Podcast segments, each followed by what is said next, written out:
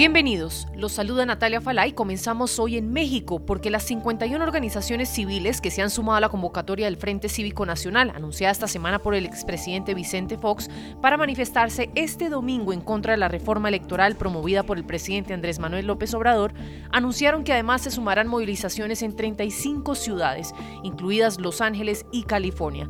Desde la oposición siguen insistiendo en que esta reforma es innecesaria. Señalamos que para este 13 de noviembre se ha convocado a movilizarse en las calles del país y para el lunes 14 de noviembre es la convocación al Gran Paro Nacional. México no necesita una reforma electoral para el 2024. El país necesita elecciones libres, limpias, confiables. Por eso, México necesita al INE. Desde Ciudad de México, nuestra periodista Joely Ramírez nos informa sobre qué podemos esperar para la jornada de este fin de semana. Como nunca antes, en México se llevará a cabo una marcha para respaldar al Instituto Nacional Electoral, el órgano autónomo que, aunque es perfectible, ha garantizado la alternancia entre partidos políticos en el poder. Organizaciones no gubernamentales, empresarios, civiles, la Iglesia Católica y partidos políticos de izquierda, centro y derecha se volcarán en las calles para rechazar la iniciativa de reforma constitucional que propone el presidente. Aseguran que López Obrador quiere cambiar la conformación del INE para perpetuarse en el poder. Ahora bien, la iniciativa propone eliminar las cúpulas de las autoridades electorales locales, elegir mediante voto a los consejeros y magistrados del tribunal, con lo cual podría poner en riesgo la imparcialidad de los resultados. También propone reducir el número de legisladores, es decir, poco a poco desaparecería la oposición y podría hacerse un INE a. Un paso para debilitar el sistema de partidos, la independencia de poderes y hasta la alternancia política. Para muchos, el autoritarismo. La propia Comisión Europea para la Democracia ha encendido los focos rojos de un retroceso democrático. ¿Y qué ha hecho el presidente ante la creciente ola de rechazo? ha decidido iniciar una ola de descalificaciones en contra de todo aquel que no esté de acuerdo con él. Este domingo 13 de noviembre iniciará la madre de todas las batallas. Se abrirá el debate en defensa de la democracia mexicana. Can you remember a time when you thought someone you disagreed with might actually be right? In the new podcast, You Might Be Right, former Tennessee governors Bill Haslam and Phil Bredesen pose that question to guests like Paul Ryan, Al Gore, and Judy Woodruff. Come for the stories, stay for the substance and expert insights into some of the most challenging issues facing the country, including affordable housing, crime, and education. Listen to You Might Be Right, a new podcast from the Baker School at the University of Tennessee, available wherever you get your podcasts.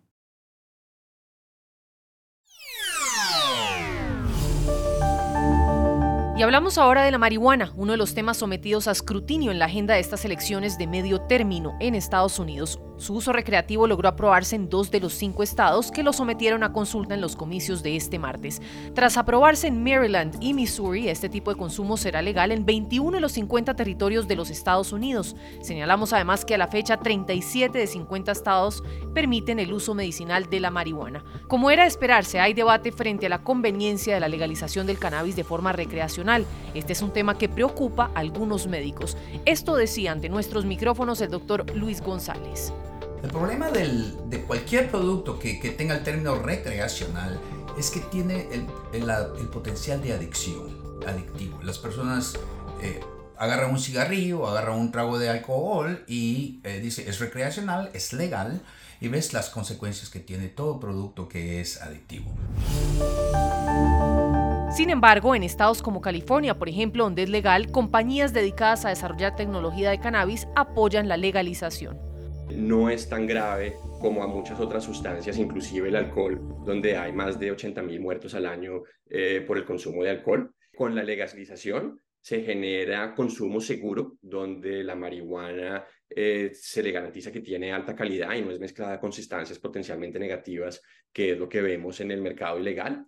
Y además se genera empleo y un beneficio importante eh, a nivel fiscal para el gobierno. Recordemos que en octubre el presidente Joe Biden anunció el perdón de todos los delitos federales de posesión de marihuana para consumo personal, una medida que se considera el primer paso hacia la despenalización del consumo del cannabis y por supuesto la agenda del presidente en la materia ha impulsado esta iniciativa en varios estados del país. Como lo dije cuando competí por la presidencia, nadie debería estar en la cárcel simplemente por utilizar o estar en posesión de marihuana. Ya es legal en varios estados. Y los registros penales por marihuana han llevado a barreras innecesarias para vivienda y oportunidades de educación, así como empleo. Is America's primary system working? Is the Electoral College still the best process for electing a president? Could a third party candidate ever be successful? In a new season of You Might Be Right, former Tennessee governors Bill Haslam and Phil Bredesen gather the country's top experts to explore these issues and more as we approach the 2024 presidential election. Listen to You Might Be Right, a new podcast from the Baker School at the University of Tennessee, available now wherever you get your podcasts.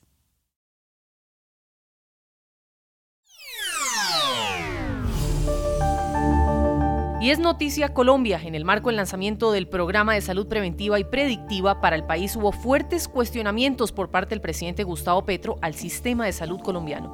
Crítico además la lucha contra la pandemia. Fuimos uno de los 20 peores países de 190 y pico en resistir la enfermedad del COVID. Pues el ex viceministro de Salud, Germán Escobar, no coincide con el mandatario. Dice que si bien hay mucho por mejorar en cuanto a cobertura y atención, el sistema del país es de los mejores de la región. Defendió además la gestión que se hizo en tiempos de COVID-19, señalando que se logró una atención adecuada en tiempo récord.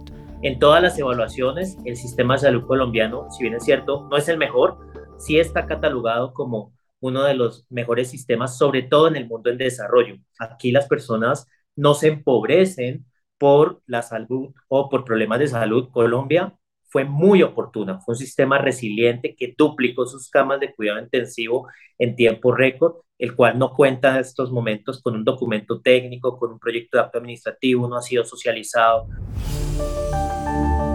Y es que despierta además mucha curiosidad que justamente la revista británica The Economist realizó un diagnóstico y concluyó todo lo contrario a lo que dice Gustavo Petro. The Economist aseguró que el sistema de salud colombiano es uno de los más inclusivos en todo el mundo y que según el índice de inclusión en salud de la prestigiosa revista, el cual se basa en 37 indicadores sobre las herramientas para reducir la inequidad en el sistema de salud y promover la inclusión desde el gobierno, Colombia está en uno de los 10 lugares más altos. La evaluación tuvo en cuenta 40 países en cuanto a tres ejes temáticos, los sistemas de salud inclusivos, la salud en la sociedad y el empoderamiento de la comunidad. You might be right. It's simple, but something you almost never hear in politics today, with each side more concerned about scoring political points than solving problems. I'm Bill Haslam, a Republican. And I'm Phil Bredesen, a Democrat. We're former Tennessee governors, and we invite you to listen to our podcast, You Might Be Right. Join us and guests like Al Gore, Paul Ryan, Judy Woodruff, as we take on important issues facing our country. Listen and subscribe to You Might Be Right, a new podcast from the Baker School at the University of Tennessee.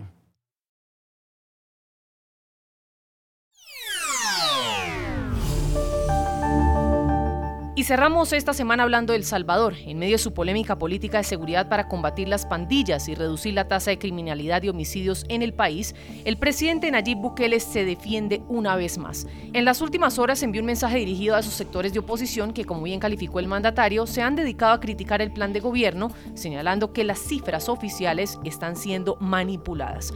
¿Mito o realidad que la política del presidente salvadoreño ha funcionado? Escuchen la respuesta de Bukele que con tono de burla respondió a sus detractores.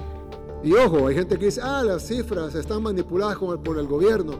¿Cómo pudiéramos manipular las cifras si antes los cadáveres estaban en la calle? ¿Cómo va a hacer el gobierno para esconder los cadáveres en la calle, por ejemplo? ¿O cómo puede hacer el gobierno para que le dejen de cobrar extorsión? o que ustedes en sus comunidades ya no ven pandilleros. ¿Cómo puede ser eso un maquillaje de cifras? Si fuera un maquillaje de cifras, las cifras estuvieran bien, pero la realidad dijera otra cosa. La cifra dijera cero homicidios, pero estuvieran los cadáveres en el suelo como estaban antes. Las cifras dijeran ha bajado la extorsión, pero ustedes lo siguieran extorsionando como lo extorsionaban antes. Las cifras dijeran se han capturado los pandilleros, pero los pandilleros seguirían en su colonia como estaban antes. Pero es el mismo pueblo salvadoreño el que dice, ya no se ven los pandilleros. Es el mismo pueblo salvadoreño el que dice, yo antes iba a la comunidad y tenía que pedir permiso para entrar, hoy ya no pido permiso para entrar. Es el mismo pueblo salvadoreño el que dice, mis hijos ahora pueden salir y yo ya no tengo miedo de que les pase algo. Pueden usar la cancha de la comunidad sin miedo a que les pase algo. Pueden ir a la escuela sin miedo a que les pase algo. ¿Y eso cómo pudiéramos maquillarlo? Si han hecho encuestas tras encuestas, no nosotros, la oposición. La misma oposición hace encuestas y le pregunta a la gente, ¿usted está de acuerdo con el régimen de excepción? Sí. Pero usted está de acuerdo con el gobierno, o sea, hace todavía las, las preguntas más tendenciosas posibles y aún así le sale que sí. Can you remember a time when you thought someone you disagreed with might actually be right? In the new podcast, You Might Be Right, former Tennessee governors Bill Haslam and Phil Bredesen pose that question to guests like Paul Ryan, Al Gore, and Judy Woodruff. Come for the stories, stay for the substance and expert insights into some of the most challenging issues facing the country, including affordable housing, crime, and education. Listen to You Might Be Right a new podcast from the Baker School at the University of Tennessee, available wherever you get your podcasts.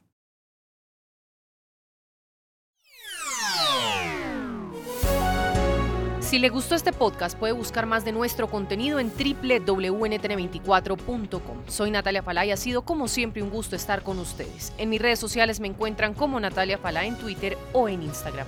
En NTN24 te informamos y te acompañamos.